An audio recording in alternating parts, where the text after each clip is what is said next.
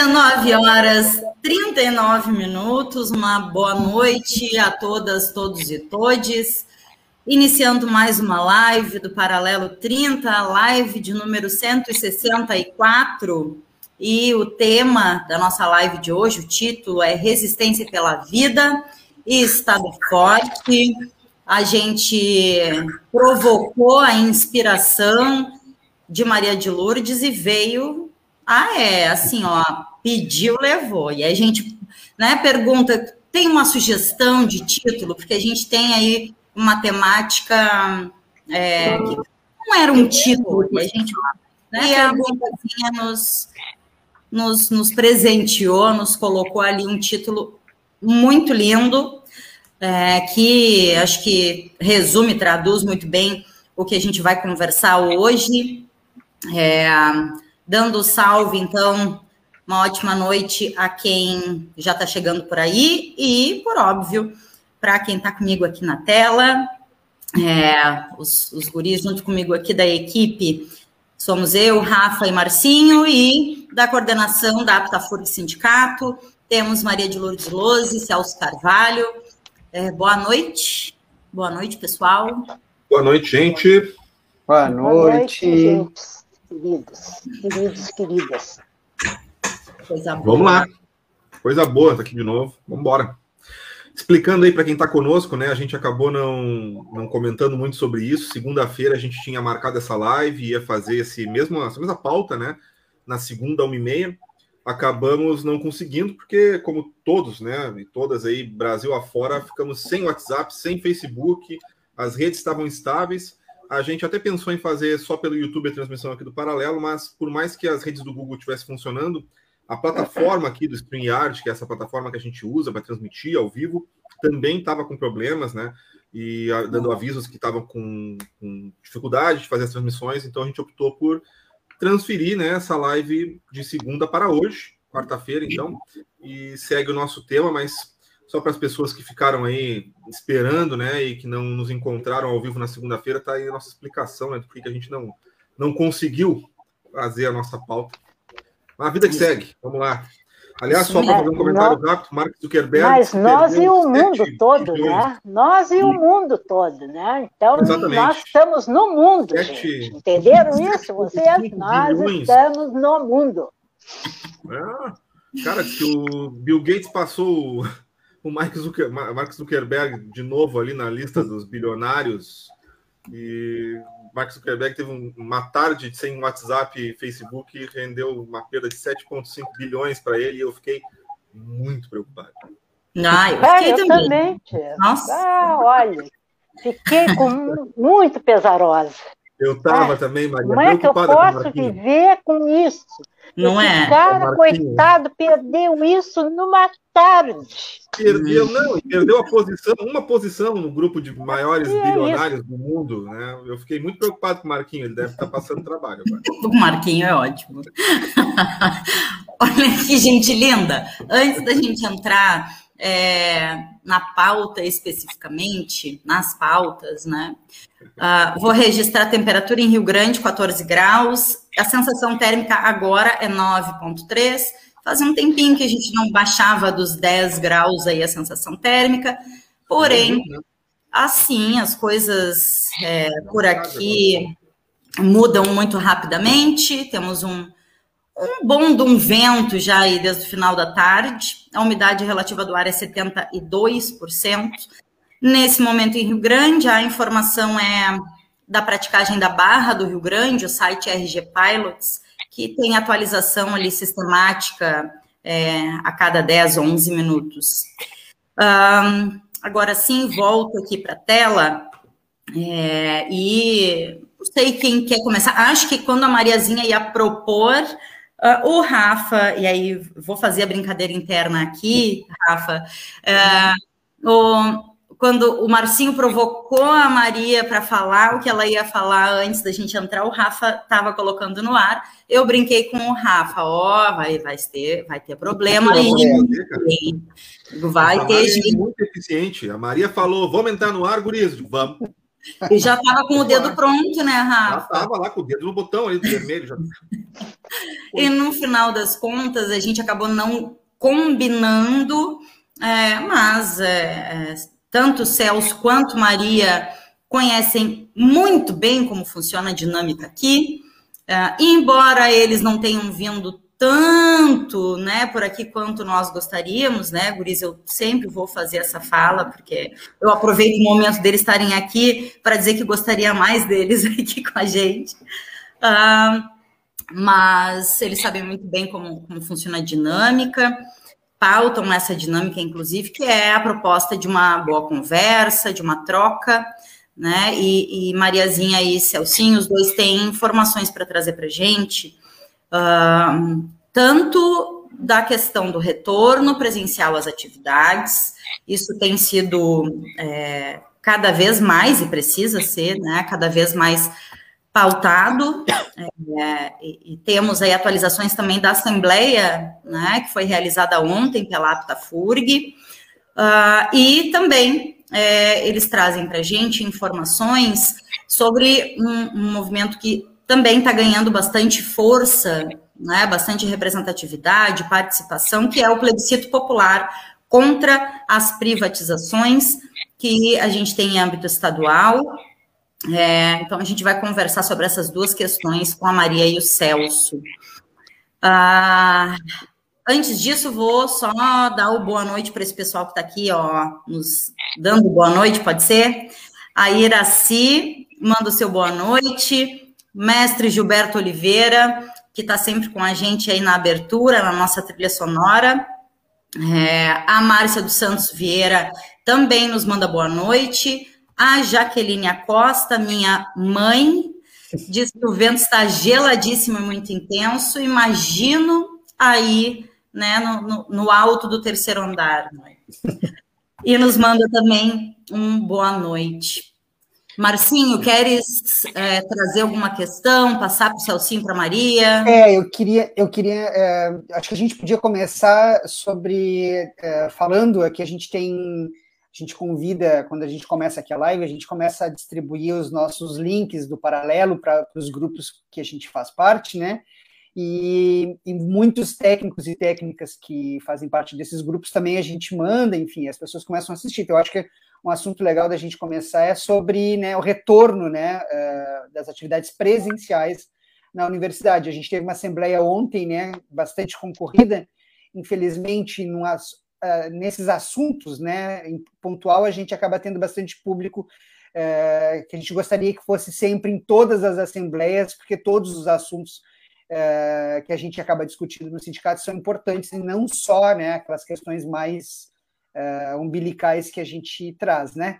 E aí, mas a gente teve uma assembleia com bastante público, né, e e deliberou, né, Maria, depois de muita conversa aí, né, de, entre todos, muitos relatos, sobre né, essa, esse retorno, né? Tem, uh, as pessoas protestaram bastante, né? Trouxeram seus relatos aí. Então, queria convidar o Celso e a Maria para começar a falar sobre isso, né? Que é um assunto que eu acho que é, afeta não só os técnicos e técnicas, mas também, de alguma forma, toda a comunidade onde a FURG está inserida, né? Mariazinha, queres começar, Mariazinha? Começo. Então, eu, meu boa noite a todos, todas e todos. Inclusive, a gente está conversando bastante e reproduzindo ah, sobre a linguagem inclusiva. E é impressionante como isso tomou corpo. Né? Tem vários meios de comunicação desses aí que a gente está utilizando, tem inclusive consulta né? Tem para ver se a gente concorda ou não concorda, né? Com todos, todos e todos. Né? Então, meu boa noite a todos, todas e todos. Eu, a gente vem trabalhando essa questão do, do retorno, né? Uh, juntamente com a, com a reitoria, com a gestão, uh, nos três, uh, nos segmentos da universidade. Então, a Profurg, a Ptafurg, DCE e Associação dos Pós-Graduandos. Uh, nossa proposta né, foi sempre a construção de algo, uma construção que fosse coletiva para que o retorno, porque nós entendemos que a gente tem que retornar. Tá? Nós não entendemos que a gente tem que deixar a universidade vazia, porque isso é o que o governo quer.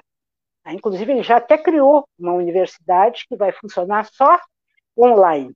Né? Bem legal assim. Então, nós não queremos perder o espaço da universidade e temos a compreensão de que precisamos estar presentes para fazer essa defesa. Mas é óbvio que isso precisa ser feito com todos os cuidados, né? porque a pandemia não terminou, muito pelo contrário, né? e ela tem uma tendência, inclusive, né, de se reproduzir e se modificar. Tá? Então, a gente vem fazendo esse, essa construção, tentando essa construção junto com a reitoria, já há alguns meses. E nós temos tido um empenho concreto de demonstrar para a gestão né, que é inadmissível a gente fazer um retorno sem que esse seja colocado, combinado, conversado com todas as instâncias da universidade, aonde se inclui de forma muito também presente o trabalho das e dos terceirizados. Tá? Então, é o compromisso que o sindicato tem né, desde que ele nasceu, porque o nosso sindicato ele não trabalha exclusivamente para a questão uh, da categoria de técnicos administrativos. Esse sindicato nasceu dizendo que lutava pela classe trabalhadora. E tenho que referir que até hoje, né, e hoje temos mais um pouco de dificuldade de fazer com que companheiros e companheiras, colegas, se vejam como classe trabalhadora. É um processo no qual estamos lá inseridos devido ao capitalismo, principalmente esse capitalismo, essa crise do capital, né, que está promovendo uma mudança né, muito intensa nas relações de trabalho. Né? Bom, mas a gente está tentando com a reitoria já há bastante tempo manifestando publicamente lá no, né, nas reuniões virtuais o nosso pensamento. Né? O que, que temos observado, os retornos que vem, têm vindo na, na Assembleia, né, nas Assembleias? Uh, não tem descido da forma que a gente reivindica que seja, né, o debate com trabalhadores e trabalhadoras. Muito pelo contrário. Tem algumas unidades, sejam elas acadêmicas ou administrativas, que nem ao menos mandaram e-mail. Algumas mandaram e-mail, outras fizeram uma reuniãozinha para dizer, ó, está definido, é tal dia, vai ser, né? E outras não fizeram nem isso. Bom, então, a gente está tentando, a gente está se comunicando, a gente está buscando dialogar, a gente está deixando claríssimo que não tem outra forma de organizar o retorno a não ser construindo coletivamente. Tem muitas questões implicadas, muitas questões implicadas, que nos preocupam para o retorno. E faço de novo a referência. Nós, parte, nós, sindicato, entendemos que nós não podemos abandonar a universidade. Nós precisamos retomar né, o nosso trabalho, mas ele precisa ser feito de forma cuidadosa né, e construído coletivamente. Vínhamos fazendo isso até agora. Né? A reitoria encaminha para as pró-reitorias e para chefes de unidades que façam as conversas com, as, com os trabalhadores e trabalhadores, mas, objetivamente, pelos retornos que temos tido na Assembleia, isso não está ocorrendo efetivamente. Daí, nós já tiramos uma posição, né?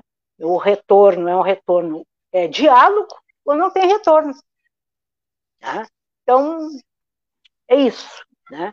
Inicialmente era uma posição muito firme nossa, só dos técnicos e técnicas, né? Uh, mas acredito que a, a necessidade dessa comunicação mais horizontal, né? Ela está se está se demonstrando, inclusive, nos outros segmentos. Aí agora meu companheiro segue aí, meu camarada. Fala, Celcinho. Não, é, é, isso mesmo, Maria. Você fez um resumo. Essa é a discussão. Uh, acho que o primeiro princípio da discussão é o seguinte: é, a discussão não é retorno ou não retorno. Assim. Ninguém é contra o retorno, pelo contrário. O retorno é uma necessidade. É uma necessidade. Uh, a questão é outra, a questão é como se dá o retorno. E o que a gente percebeu, tanto da primeira Assembleia como dessa última Assembleia, quando nós abordamos o ponto em si, o que nós, o que nós percebemos dos relatos é que algo é definido em cima e quando desce é outra coisa. Ah, é, é, é, e é, é uma coisa, a gente compreende isso, porque a gente conhece as estruturas. Né? Há uma dificuldade imensa das estruturas de gestão agirem democraticamente. É uma grande dificuldade. É uma grande dificuldade de sentar com todo mundo, perguntar todo mundo quais são os problemas, alencar os problemas, discutir coletivamente os problemas, como é que supera. É claro que isso leva tempo. É claro que é mais fácil dizer, galera, é assim, eu mando, vocês obedecem. O que aconteceu? Porque o reitor lá em cima mandou dizer. Isso não é verdade. Tem? Na verdade, há, há, há vários pontos da estrutura de gestão é, de certa maneira, tem uma certa autonomia, né? faz o que bem entende, faz do ponto de vista de sobreviver, se sobreviver dentro daquele espaço. E isso está trazendo problemas sérios, problemas sérios. Primeiro, porque a universidade não é a universidade não é uma empresa privada. Ela não está é, subordinada ao ditame do lucro. É diferente do embaixador. A empresa embaixador liberou Agora você lota a porcaria de um, de, um, de um, ônibus do embaixador e vai Rio Grande Pelota, Pelota Rio Grande, te vira. Se eu tiver que, tiver que me expor ali, é da vida. Né? Vou tentar não me contaminar. Mas a embaixador segue uma lógica de acumulação, de lucro. Pode ter certeza que os donos do embaixador não estão dentro do ônibus. Mas a universidade é outra coisa, que é um espaço público. Então tem que ser tratado de uma, de uma, de uma forma diferente e de forma responsável. Me parece que não está posto, talvez por conta de pressões a, a aqui e a colar, o que não está posto é a possibilidade real de a, de a pandemia simplesmente recrudescer. A pandemia existe. Não, não acabou. Continuamos morrendo, entende? Mas parece que, que, que isso não está posto. Né? O que está tornando extremamente difícil a, a o retorno. E embora as outras. A nossa a categoria administrativa foi bem clara na sua posição, né? Só, olha, retorno é só a partir de abril de 2022 e daqui até lá conversando sempre, organizando sempre, né? monitorando como é que está a pandemia e já resolvendo os problemas de como vai ser o processo uh, uh, de regresso gradual a partir de, de abril. Essa é a nossa posição. Agora, para além dessa posição como nós temos na nossa na, na, na posição que apresentamos, nós temos que conversar. Só que não está havendo diálogo. Bom, se não está havendo diálogo, nem a nossa posição que quer conversar aqui para pe pensar um retorno a partir de abril, nem a posição de ninguém. Mesmo essa imediata que está posta agora a partir do 18 de, de, de outubro. A partir do 18 de outubro está posto, já está lá, tá lá na portaria. Entende? Então, isso gera problemas desnecessários. Desnecessários. É, esse é o problema, esse é o grande Nós estamos lidando de novo com um problema de gestão. Não faço gestão democrática, isso gera problemas sérios. A categoria é chamada pelo sindicato, porque esse sindicato tem representação, esse sindicato representa os interesses da, da categoria, e quando a categoria está apertada, o que ela faz? Ela vai para a Assembleia, é o que está acontecendo. As nossas assembleias estão acima do padrão normal, desse, desse formato, esse formato, 30, 40 pessoas. Nós estamos chegando a 80 e mais de 80. E daqui a pouco temos que estar pensando se a sala não tem que se preparar para mais de 100. Então, logo o sindicato responde: olha, qual é o problema? O problema é simples, é só sentar e conversar. Começa a conversar e a gente vai organizando a partir do diálogo um retorno é, é seguro, que não é 100%, ninguém está falando de 100% de segurança, mas num nível de segurança aceitável. Essa é a discussão que está que tá posta. E nós, particularmente, acreditamos, segundo os especialistas, vai haver um recrudescimento da pandemia. A pandemia não acabou. Já estão falando em eliminar as máscaras. coisa louca isso, isso é coisa de louco, entende? Nós estamos. A, a, a, o Brasil está esquizofrênico com o seu governo fascista, completamente esquizofrênico, entende? E nós vamos tocando, porque o Ministério Público está tá tensionando, o Tribunal de Contas está tensionando, o MEC está tensionando, e claro, nós recebemos a, a, as duas vacinas, né? Vamos dizer, a, vacinação na FURG foi em massa do ponto de vista da, da comunidade. Então, isso também pressiona. Nós não estamos negando nada disso. Só estamos dizendo, tem que dialogar, porque tem vários problemas de várias ordens. É só resolver e, e as coisas vão acontecendo, só isso. Pois então, e aí eu queria tocar. Posso falar, Deca? Tu pensou em falar alguma coisa? É, é quando tu falou esse assunto, porque né, agregar é, mais umas informações, a gente tem, e aí os relatos dos colegas, né, que a gente tem dentro da universidade, é, servidores que não se vacinaram, né? Temos servidores, relatos de pessoas que não tomaram a vacina, não querem tomar e dizem que não irão tomar. Uh, a gente tem relatos também de equipamentos, né? Porque o trabalho continuará remoto. O atendimento ao estudante continuará remoto, né? Ele não vai ser presencial. O estudante continuará afastado. O estudante só volta para o campus só em abril. Então, o atendimento a esse estudante não vai ser presencial, na maioria dos casos, obviamente, né? e o trabalho continua remoto. E a gente tem relatos das, de colegas que não tem nem computador, né? Ou, ou a, a, estrutura, porque a gente sabe a estrutura da universidade, né? Por mais que a, essa gestão e outras aí. Os computadores não estão funcionando. É uma é. demanda coletiva posta. Não Exatamente. estão funcionando. A maioria deles não estão funcionando mais. Então tem que essa, mais essa informação para vocês comentarem. E a outra questão, assim, ó, tem laboratórios que não tem janela. São laboratórios onde, que funcionam com ar-condicionado. Tá? E são laboratórios onde convivem em torno de sete pessoas. Aí não tem. Não dá para abrir a janela porque não tem janela. Tá? Pessoas que trabalham no HU negaram-se a vacinação. Tá? Bom, esse foi um debate que eu coloquei desde a primeira vez que a coisa chegou. Tá, e aí? Pois é, mas é o direito, quem sabe, que não sei o que. Bom, tem essa discussão está nacionalmente colocada, já tem uma decisão né, que obriga né, a pessoa, ou ela se vacina, ou ela vai sofrer as sanções. Né? Tem outras decisões diferentes dessas, né? que dizem que não, que é a questão é que é aquela que nem aquela coisa da, da objeção da consciência para o aborto legal, né? É por aí. E aí eu pergunto, bom, aí o cara não quer se vacinar, mas ele trabalha comigo.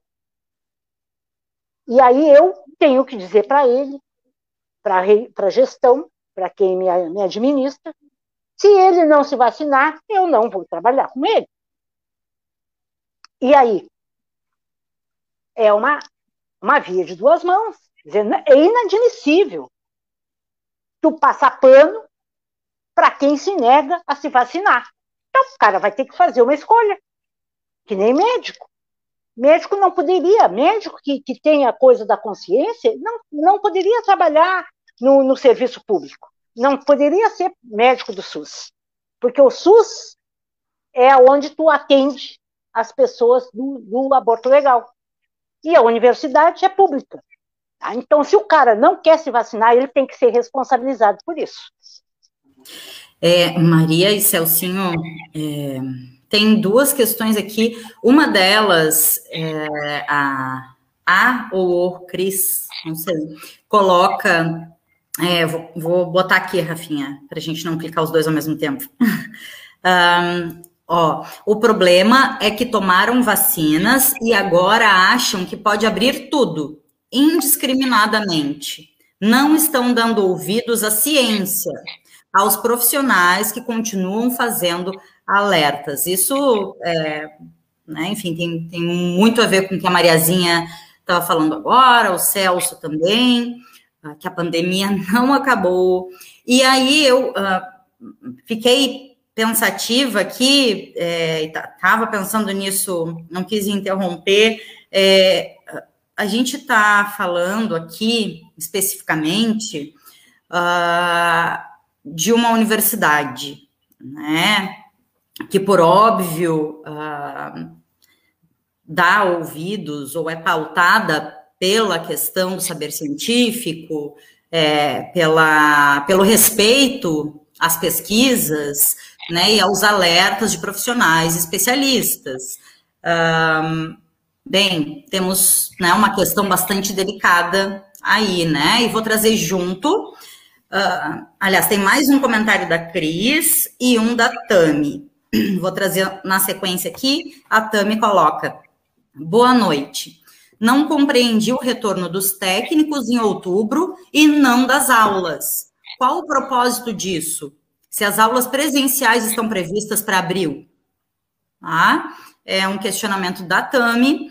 E a Cris, na sequência, colocou que na USP estão adotando o tipo passe de vacina. Então, Isso. os que não se vacinaram continuarão de modo online. Em seguida, ela coloca, pessoal. Ela é nossa colega Mariazinha também, né, Maria? Em seguida, ela coloca, pessoal, a Cris sou eu, Maria Olsen. Maria. Devolvo para vocês, Celso, Mariazinha, fiquem à vontade aí para trazer essas questões. A questão, a questão do retorno do discente, eh, tem, tem, temos um problema. Nós estamos falando de 12 mil pessoas. Então, há que se ter muito cuidado com isso. 12 mil pessoas. Os techs são 1.800, com todo mundo. São mil e poucos ativos. E docente menos que isso. Então há uma diferença, tem que ter um cuidado com esse. Eu, eu, eu não discordo da terceira fase que eles chamaram. Não discordo disso, porque há que se ter um tempo, tem que se dar um tempo ao tempo. Porque tu fazer um movimento gigantesco dessa envergadura, estou falando da Universidade do Rio Grande, imagina as outras, botar 12 mil de volta para dentro da sala de aula com 30, 40 pessoas, é preciso ter um cuidado imenso. É um processo completamente diferente do meu que sou administrativo e trabalho na Proit. Absolutamente burocrático. É, é muito mais fácil retornar, mais tranquilo, mais seguro do que retornar retornar os discentes. Acho que não está. Inclusive, a nossa posição é, era justamente construir algo junto. E mesmo a partir de abril, um retorno de 12 mil pessoas precisa ser progressivo, porque a pandemia estará presente. Aliás, a nova normalidade será esta. Então há que se ter um cuidado com isso. Eu estou só chamando a atenção para a gente não a gente não colocar uma posição do tipo é, o tratamento tem que ser igual para todo mundo. Não, o tratamento não pode ser igual para todo mundo porque nós não somos iguais. Aí temos, aí vamos cometer injustiça nesse processo. É, os técnicos se serviço como técnicos. Eu tenho dito, os técnicos são técnicos administrativos em educação. Esse é o nosso fazer coletivo. Nós somos um sujeito político com esta natureza. Nós não somos discentes e nós não somos docentes. Então, eu quero que seja respeitado as nossas características. Uma delas, qual? A nossa atividade é muito diversificada. A minha é uma. A de um técnico é. de matéria de laboratório é outra. Precisa ser, precisa ser discutido de outra forma. Não pode ser igual a mim. Eu vou dizer assim: eu posso voltar, eu tenho uma sala, tem 12 janelas, posso abrir, posso fechar a porta e passar a chave, não deixar ninguém entrar. Vai ser uma coisa. Outra coisa é um laboratório fechado, sem janela, tem sete, oito pessoas lá dentro. Então você precisa abordar essa. Entende? Eu quero dizer, a, a discussão tem que ser assim. Você tem que todo é mundo tem que abordar segundo as suas, as suas especificidades, não dizer, não, se os alunos não vêm, eu também não venho. Não, não funciona assim, não pode ser assim. Não é desse jeito. Senão a gente vai confundir tudo. Entende? Mesmo que a gente esteja apontando para abril, é preciso dizer, olha, para isso nós temos que construir todo, nós técnicos, docentes, discentes, toda a comunidade como é, terceirizada, construir um processo de regresso gradual, respeitando todas as especificidades de cada um. Isso é muito importante que a gente, a gente, a gente registre isso.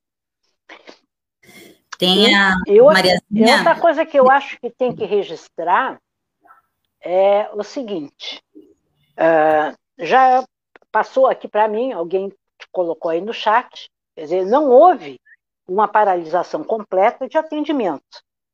As pessoas não pararam de trabalhar. Né? Temos alunos dependentes que estão aqui, que não voltaram para suas casas, que estão na casa de estudante, que, que, que utilizam o, o, o RU e etc. Né?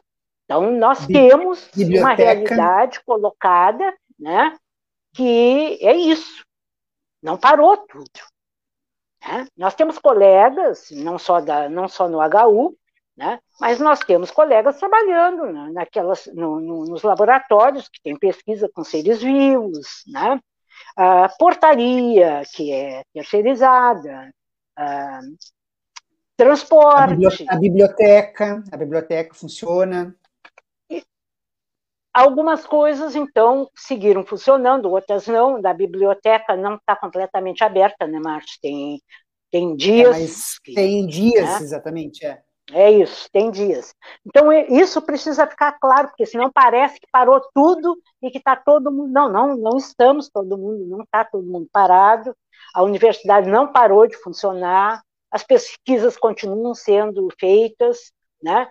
Uh, na verdade, o cuidado é esse, né? E o retorno é óbvio, está ministério, né? É o MEC, a AGU, é CGU, é, enfim, Está todo mundo pressionando para o retorno. Santa Maria, por exemplo, só soube que estava voltando daqui a pouco porque o reitor foi publicar num, num programa de, de, de rádio. Diferente daqui, que mesmo que a gente não tenha conseguido chegar na etapa ideal da, da, da negociação coletiva e etc., estava conversando. Não acho legal dizer que o resultado é resultado de uma construção coletiva, porque efetivamente não é. Né? Embora tenha, a gente tenha reunido inúmeras vezes, manifestado as coisas e etc., mas como já foi dito, o Celso falou e eu reafirmo, né, mesmo que a intenção da, da gestão, da reitoria tenha sido essa, isso não se concretizou na prática. Ah, então, pró-reitorias, chefias de departamento, institutos e etc., não levaram o debate como a gente lá em cima estava defendendo que fosse levado, e que a reitoria concordou conosco em inúmeras situações, a Profurg, a Ptafurg, DCE e a, a Associação de Pós-Graduantes, de que o processo deveria ser aquele. Então, o Celso disse, bom, é gestão.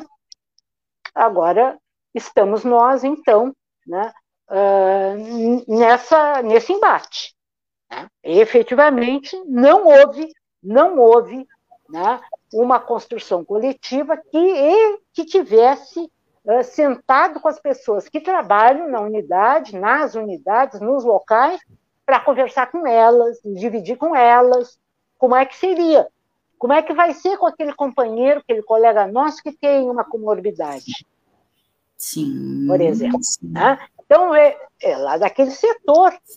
Né? É, ah, bah, mas aí vão deixar ele em casa? Ah, se deixar ele em casa, ele está sendo favorecido, porque tem tudo isso e mais um pouco no meio dessa história aí. Tem. Né? Tá difícil, tá difícil, né? Porque pegou todo mundo de surpresa essa coisa, e junto com isso a gente está vivendo um processo né, no sistema, né, no, no, no, sistema capitalista, né, no que nos organiza, infelizmente, que é muito danoso. Então, é um acúmulo é, de problemas que a gente está vivendo. Eu tenho conversado com o Celso e tenho dito assim, ó, que tá, não está fácil. Hum. Não está fácil para a gente conduzir o processo. Estamos levando, mas está difícil. E com, com unidade, com participação da categoria é sempre melhor, né, Mariazinha?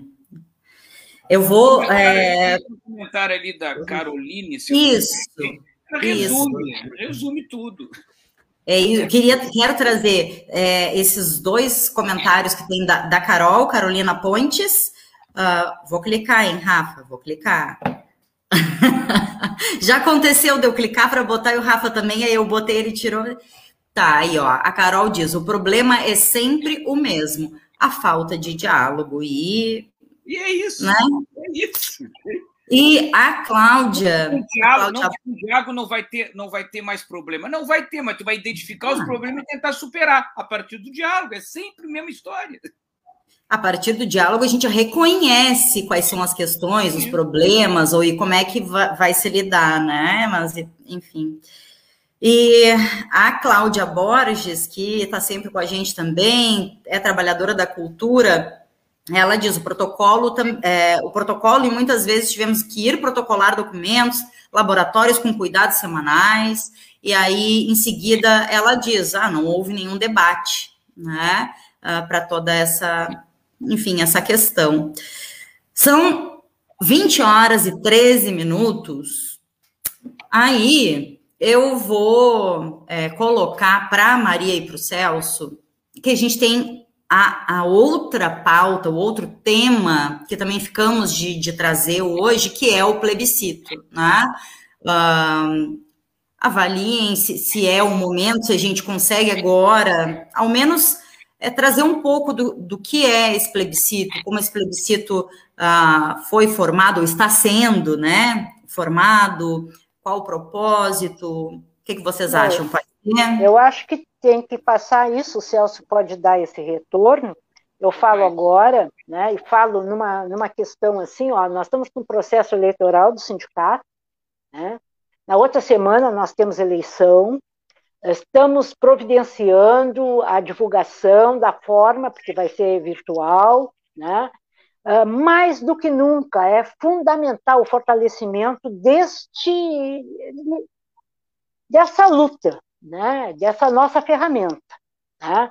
Então, só reforçar essa necessidade né, de que as pessoas compreendam, porque a depender do governo federal né, uh, e do estadual e do, e do municipal, né, uh, sindicatos e pessoas que lutem pela classe trabalhadora tem que sair da, da rota porque a história é outra. Né? Estão afins de proporcionar uh, ganhos para quem sempre ganha. Né? Então, só dizer isso que a gente vai estar tá colocando, divulgando a questão da eleição, né, e como fazer, etc. E eu acho que o Celso entra aí no plebiscito, porque ele é fundamental, o plebiscito. Na verdade, o cara, o governador do estado, né, mexeu na, na, no, no, nosso regimento, né, na nossa Constituição, e terminou com, com, com a consulta pública para quando fosse fazer propostas de, de, de privatização. Né? E dentro do perfil do PSDB e do MDB e do, do raio que parta, é isso. Vamos entregar tudo para a iniciativa privada. Quem vier depois na eleição, seja no Estado, seja nacional, vai ter um trabalho muito, muito intenso e as pessoas não podem, não devem achar que se a gente, mesmo que eleja alguém de esquerda, que vai conseguir resolver as coisas num ano, porque o país está sendo destruído. Aí eu passo para o Celso. Não, é exatamente isso. É, a questão da. O plebiscito está ligado à questão da privatização. Acho que é importante dizer o seguinte: as privatizações hoje são uma necessidade do capital.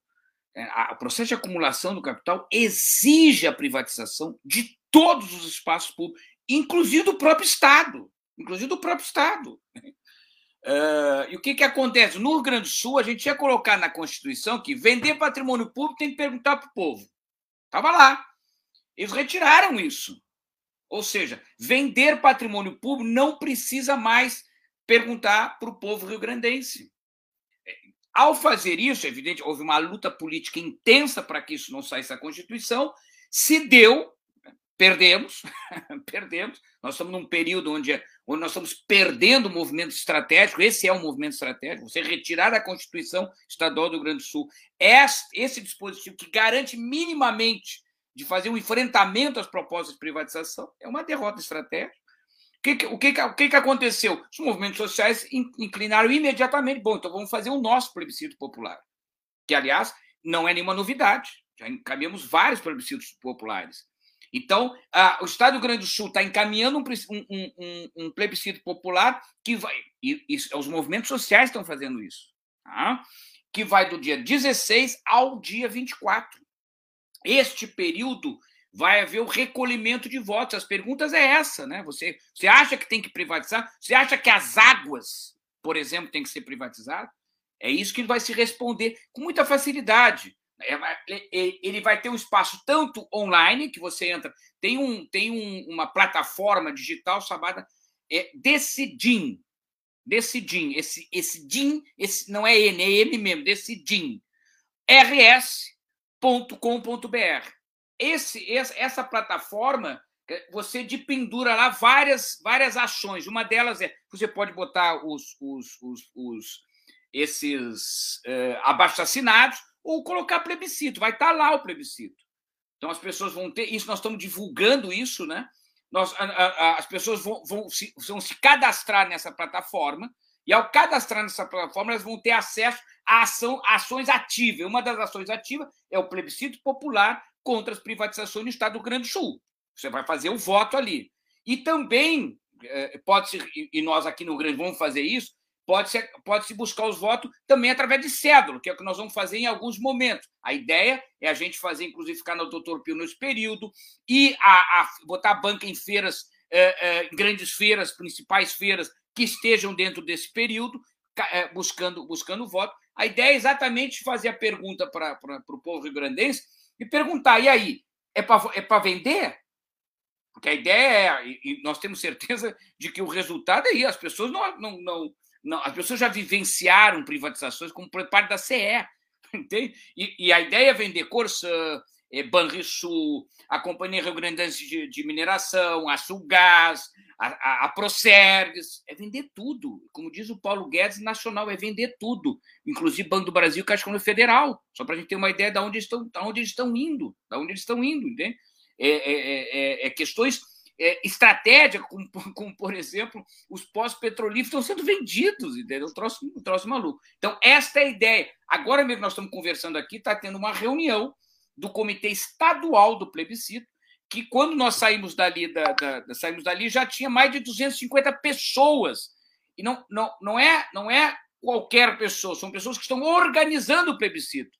Portanto, o plebiscito tomou uma liga enorme tomou conta do território uh, do, do, estado do Rio Grande do Sul. Nós aqui montamos o comitê municipal a partir da Frente Brasil Popular, é bom que se diga isso. O Comitê Municipal do Plebiscito está ligado à Frente Brasil Popular. Quem está nesse comitê são exatamente os militantes e as militantes do da Frente Brasil Popular, que nós estamos encaminhando. Já fizemos várias várias uh, feiras, já, já, divulgamos, já vamos para o doutor Pio, e vamos continuar fazendo isso. Amanhã tem uma outra reuniãozinha do, do, do comitê para a gente encaminhar a partir do que vai a partir da oficina que está sendo feita no comitê estadual, a gente vai reproduzir aqui para poder acelerar esse processo. Esta é uma forma de luta política importantíssima, importantíssima, porque não nos resta mais nada senão pelo menos dar, dar um, uma, uma ferramenta para a população ucraniana que possa dizer não, não quero privatizar. Isso parece pouca coisa, mas não é. Você ter, você recolher milhões de votos, onde a maioria esmagadora diz que não é para privatizar, isso mexe na correlação de força na sociedade rio-grandense. Isso é importante dizer isso.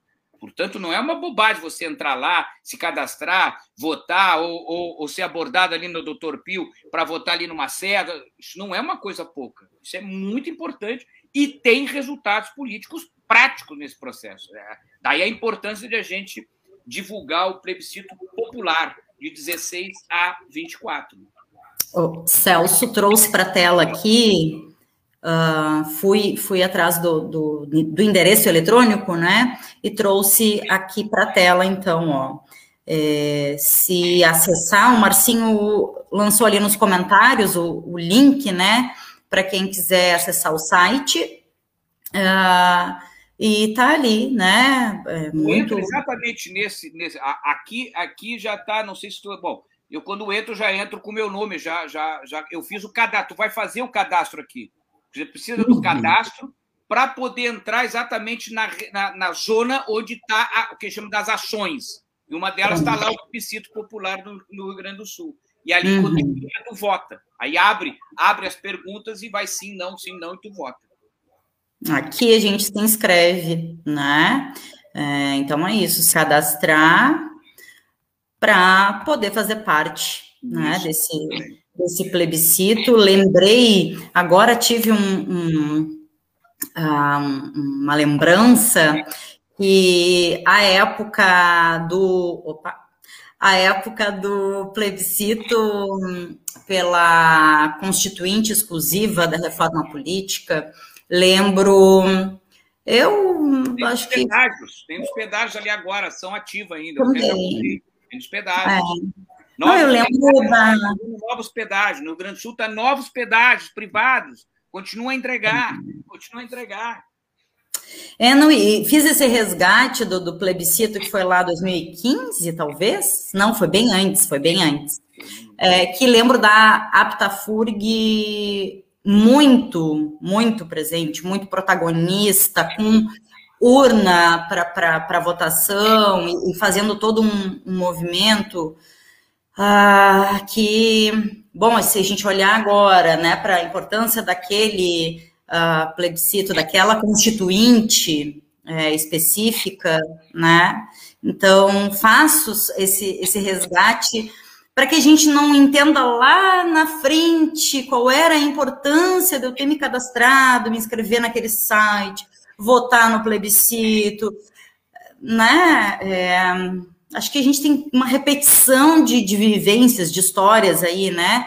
No Brasil, é, de da gente se perceber, né? Digo, enquanto povo, enquanto cidadã, cidadão, perceber depois, assim, bah, mas acho que aquele momento ali era importante eu ter feito. Bom, então, vamos lá, a gente está aqui dizendo que é importante sim, gente. É, o convite é para que cada um, cada uma, cada pessoa decida, né? É, é, contribua, faça o seu papel de cidadão, de cidadão, seu dire... exerça seu direito, seu dever, né? e ajude a decidir. Bom, é, é, concordo, não concordo com que o patrimônio seja vendido, com que o Estado diminua, enfim, o convite é para que a gente se faça presente, seja né, ali participativo, participativa, né? Mariazinha, abriu o microfone, fala com a gente. Não, é isso, assim, até porque, inclusive nesse nosso município, né, nós não temos agora nenhum plebiscito aqui organizado, mas nós temos nos deparado né, com, com, com os projetos que o Executivo tem encaminhado para a Câmara, né, de, de, de, de prejuízo, de redução de direitos, objetivamente, em defesa da iniciativa privada, da empresa do ônibus. Né? Então, mais do que nunca, gente, é todos os três níveis de Estado estão exigindo de nós uma participação, uma, uma mobilização, uma coisa de botar cara na janela. Eu entendo que tem gente que não está saindo, que não pode ainda, né? mas não nos resta outra coisa, é a resistência, porque nós estamos perdendo os nossos direitos a cada dia. Né? É as PECs, é as emendas constitucionais, é federal, é estadual. A coisa desce, ela atinge municípios e estados. O pessoal acha, não, é só com servidor público. Ah, bom, é aquele que tem o privilégio de ganhar muito dinheiro, esse não está sendo atingido absolutamente. Tá? Então, aqueles, aquela estrutura de Estado que é reconhecida como né, ah, necessária para que o Estado seja, né, na visão de quem administra hoje, quer dizer, eu não sei nem se a palavra administra é a palavra correta para utilizar, né? mas é isso. Eu acho que mais do que nunca, esse momento que a gente está vivendo exige de cada um, de cada uma, de, de, de todo mundo, né? essa aproximação essa compreensão e, e, essa chegada né, na base da pirâmide, na, lá onde as pessoas que mais precisam do Estado estão sofrendo justamente por essas medidas, essas, essas políticas que são desastrosas. Né? De, que, que, que é, é, é, aquela política que a gente que eu digo, né, é, é a política da morte. Né? É isso. O cara tem demonstrado isso desde o início dependesse dele, tinha morrido muito mais de 600 mil pessoas.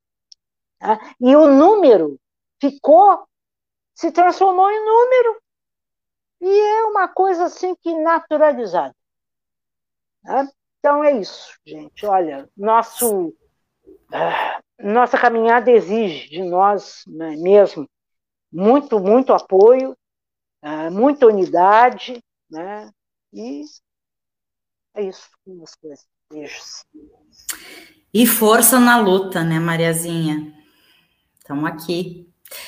É, gente, minutinhos finais para que a gente consiga reforçar é, alguma questão, uh, trazer algum outro informe que a gente né, não, não tenha dado conta aqui, algo pontual para a gente encerrar.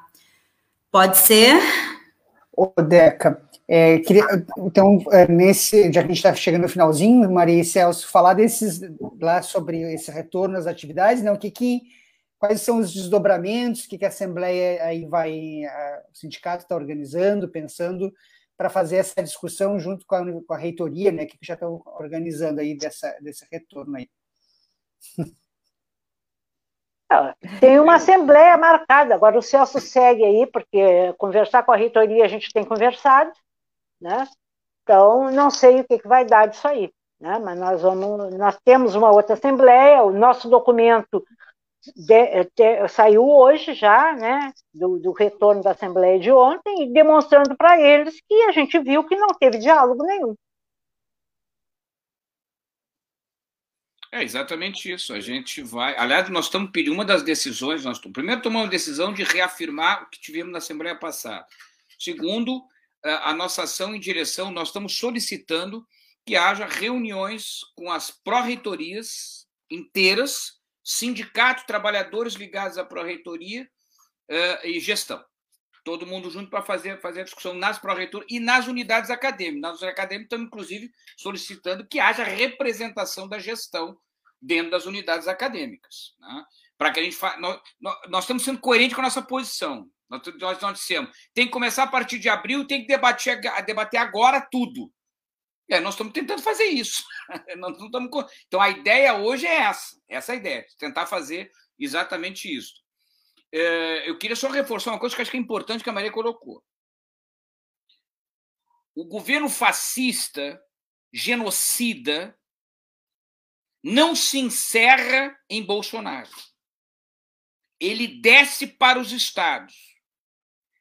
Eduardo Leite votou em Bolsonaro e é tão genocida e tão responsável pelas mortes e pela destruição e pela produção de fome nesse país, tanto quanto Jair Messias Bolsonaro. E isso desce aos municípios. O nosso governo municipal também está alinhado com a política genocida e fascista. É bom que se diga isso. E paga a sua fatura. O que é está acontecendo agora, esses dois momentos na Câmara, é pagamento de fatura.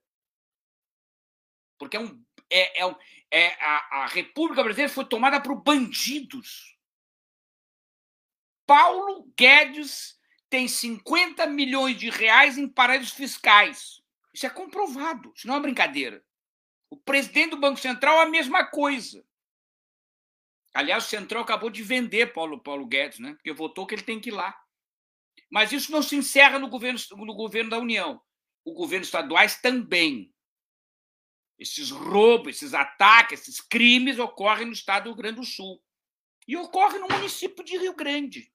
Então é preciso ter claro isso. Tudo é uma coisa só. Há um, há, há, hoje há uma, uma, uma, digamos, uma linha que junta vários municípios, a vários estados com a União, todos na política bolsonarista, que é uma política fascista e genocida. Acho que isso tem que ser reafirmado. Lamentavelmente, os trabalhadores e as trabalhadoras que votaram aqui no Rio Grande do Sul pela opção branquista são os que estão sofrendo. São os que estão sofrendo. A mesma coisa aconteceu com Jair Messias Bolsonaro. Mais de 50 milhões de trabalhadores e trabalhadoras votaram nesse cara para passar fome agora. É, aqui é, nós temos que denunciar isto. Não é uma brincadeira. Voto não é uma brincadeira. Eu vou votar, vou decidir na hora. Ah, tudo é igual. Não, não é tudo igual.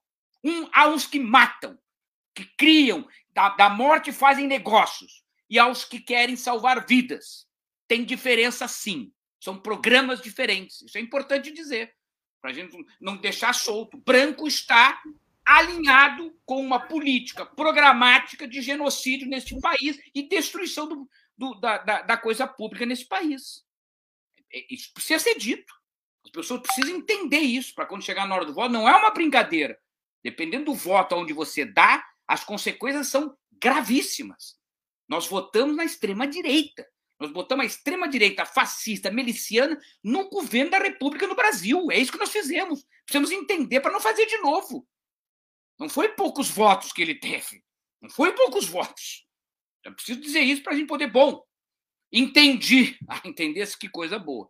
Então, começamos por aí, porque nós estamos trabalhando dentro do quadro democrático, né, do Estado democrático de direito. Portanto, tem que ter haver eleições e a gente vota. E nós estamos falando, estamos falando de outra coisa. Tá? Acho que isso é uhum. importante uhum. registrar nesse finalzinho aqui. Fundamental, né? E, e lembrei, uh, Celso, a gente tem, tem tocado nessa questão e penso que a gente vai programaticamente cada vez mais até onde nos faltar voz, seguir repetindo isso, né? Seguir trazendo essa questão. É, a gente tem uma dita, posta, terceira via, que, bem, não é terceira, né? Estava ali até agora há pouco, ou segue ali, alinhada com a primeira, né? Com a, com a, com a situação, digamos assim. É, então não tem nada de terceira, né? E aí lembrei. Não tem terceira via. Lamento dizer aos pessoal da classe média, não tem terceira via. É a extrema direita ou a defesa do Estado democrático de direito. Ponto. É isso, né? E lembrei quando, quando o Celso traz para cá, né, para a questão do município, é, tivemos ontem aí um projeto de lei proposto pelo Executivo Municipal do Rio Grande à Câmara de Vereadores, né, a dita Casa do Povo, é, onde a maior parte dos vereadores é, e vereadoras uh, se colocaram né, e votaram junto com o executivo municipal contra a classe trabalhadora, sim, de modo geral, né? É, concordando em extinguir uh, uh, cargos, né, vagas de trabalho, uh, e hoje havia proposta, a possibilidade de entrada de mais dois projetos de leis do, de leis do executivo, até o momento que eu me informei antes de vir para cá, um deles havia sido colocado para votação e o, aonde que eu quero chegar? É, a repressão, né? A repressão. A, a, é horrível, horrível. A proibição de entrada na casa do povo. A proibição, de é. novo, a gente já viu esse filme. Então é isso. É, é disso que a Maria e o Celso estão falando quando dizem é a mesma lógica, é a mesma lógica fascista, é a mesma lógica de representar as empresas, o capital, a direita, o, não é de se importar com o passe, meio passe para estudante, com cargo de cobrador, não, não é, é, o compromisso não é esse, né? E a gente precisa seguir trazendo essas questões, mantendo esse diálogo até as próximas eleições, sejam elas nacionais, estaduais, municipais, porque não dá mais, né, gente? Aqui, 8h37. A gente, vive, não, a gente vive um tempo que as pessoas pensam o que não é com elas, né, não as afeta, né? Elas não precisam se preocupar. Esse é o tempo que a gente vive, parece, né? Se não me afeta, eu não sou cobrador de ônibus, eu não sou estudante, então por que eu vou me importar? Por que eu irei então, esse é o tempo, parece, que a gente vê nas pessoas. Não estou dizendo de nós, ou de pessoas que. Sim, mas é esse o tempo que a gente está vivendo, assim, cada vez mais desse, desse egoísmo, né? Dessa.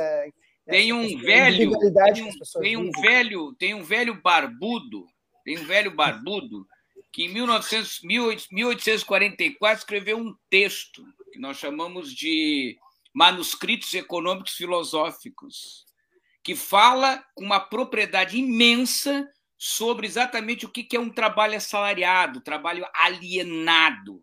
E tem uma, a teoria da alienação, que tem um outro, um outro grande intelectual já falecido, Mésaros, que escreve um, um livro maravilhoso, Teoria da Alienação, para a gente entender como, como que um explorado vota no explorador para ser explorado. Para a gente conseguir. O problema é que a gente jogou isso fora, né? Gente não trabalha mais com isso. Chegou um ponto que nós começamos a trabalhar com a ideia de cidadania, né, de democracia liberal, coisa boa. O capitalismo precisa ser, é, pode ser dominado. Não, não. O capitalismo dizendo para nós mesmos: não, não é assim que funciona. A coisa funciona do nosso jeito, conforme os nossos ditames do processo de acumulação. É isso, nós jogamos fora textos maravilhosos, que não são textos acadêmicos. O rigor científico não é acadêmico. Texto que forma militante, texto que, que, é um texto que instrumentaliza militante para ir para a guerra, para conseguir compreender como que na feira tu encontra um cara e o cara diz assim para ti: não, a, a, a, essa, essa vacina vem da China, né?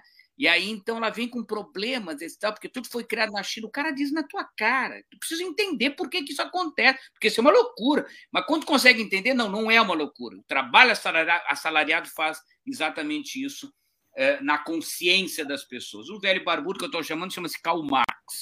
Só para não terem dúvidas. Não é outro barbudo, é esse que eu estou falando. Já ouvi falar, já esse senhor. Eu gosto de dizer que eu adoro barbudos, né? Porque eu, relacionava o Marx agora recentemente com, com o centenário do, da, da Paulo Freire, né? Então eu é barbudo. E, eu adoro, adoro barbudos. O Ellen era barbudo, o Johan é barbudo, o Rafa é barbudo, o Márcio tá barbudo, é o senhor. Estou te provocando, dá um jeito na vida. Adoro. Gente linda. O Celso vai ter que deixar a barba crescer, o Celso. Bora, Celso. Eu acho que a gente tem que marcar uma conversa né, a respeito da, dessa, dessa questão do, do né, de, dessa crise do capital, né, dessa mudança concreta aí da questão né, do, do, de, desse processo, como está sendo, o que isso está trazendo de. Bom, tem gente muito qualificada para falar nisso, né? Mas eu, eu sempre acho que a gente consegue uh, fazer a, a tradução né, de alguns, alguns temas nessa linguagem mais coloquial. Né? Ah. Que eu sempre digo a importância da, de que tu traduza isso de maneira que as pessoas consigam uh, entender, né? Então eu acho que isso é uma pauta aí que a gente tem que pensar em fazer. Ai, Aliás, a Aptafurg, a Aptafurg traduziu isso historicamente na discussão sobre relações de trabalho no interior do Estado carreira, traduziu de uma forma fantástica e acessível a todo mundo. Né? Essa é uma experiência, uma vida, uma história da qual participei e me orgulho de participar disso, porque eu aprendi horror, que é exatamente traduzir isto. É, é, tem texto que não é um texto bobo, ele tem tradução empírica, concreta, ele te leva a coisas, em, coisas concretas, não é nenhuma masturbação, não é isso. Né? Isso é não, que, não que isso não seja ruim. Não, não. Ou concreto, não sei. Não, é, pra, é que não é, é concreto, né? É, ah, é mas, é classe, tu né? entendeu? Eu estou dizendo Olha aqui, que, ó. Quando eu venho aqui, qualquer dia desse, esse programa vai ser suspenso. Vai não, passar vai. por. É linguagem para. Por né? uma fiscalização. Uma tarjeta é proibido para menores de É. Não Mas é, vai. A gente diz que é para maior de 18 anos no YouTube, então não tem problema.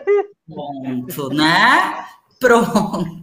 Olha aqui, Não, gente. De forma horas... muito séria e muito, muito séria, assim, ó, é, brincando e tal, porque eu acho que é importante também ter uma relação que as pessoas entendam, né? E é isso, a gente tem tentado construir essa linguagem que chegue nas pessoas, né? E posso até, de repente, às vezes, avançar o sinal, mas, mas é. Vamos eu acho que a gente, faz a, a, gente faz a diferença. Eu acho que é oh, Mas eu não tenho dúvidas disso, sabes? Olha aqui, 20 horas e 43 minutos. Vamos encerrando por aqui, tá? É, vou trazer o último comentário para a tela, só assim para encerrar. Marisa Musa diz: bem isso, Celso com o voto equivocado de uma maioria, levamos o país a esse abismo e somente com o voto consciente é que vamos tirar o Brasil desse buraco. É isso, fica aí a, a um, um, abração para Marisa, que está participando também, e é, fica aí a, a provocação de tudo isso que a gente conversou e dessa proposta da Mariazinha para um próximo bate-papo nosso. Desejar uma ótima noite a todas, todos e todes que nos acompanham aqui no Paralelo 30. Uh, ah, fica é, essa live, né? Fica como uma publicação, fica salvo o vídeo, então tem como assistir novamente ou compartilhar para que o pessoal é, assista após. O Rafa jogou aqui para gente. Tem as nossas redes: Facebook, YouTube. Instagram e Spotify. É só buscar por Paralelo 30 Apta Furg nesses espaços de mídia que vai encontrar a gente. Depois se torna até um podcast é, que o Marcinho já coloca ali para a plataforma e, e se torna um podcast também. Então, é para todo mundo se informar, é para chegar no máximo de pessoas possível uma informação uh, sem a pretensa neutralidade ou a mentira da neutralidade. Né? Aqui a gente tem posicionamento e diz qual é. Né? Acho que talvez a, a grande diferença seja essa, né? Gente linda, ficamos por aqui. Um abraço, uma ótima noite a todas, todos e todes. Até sexta-feira. Beijão. Beijo.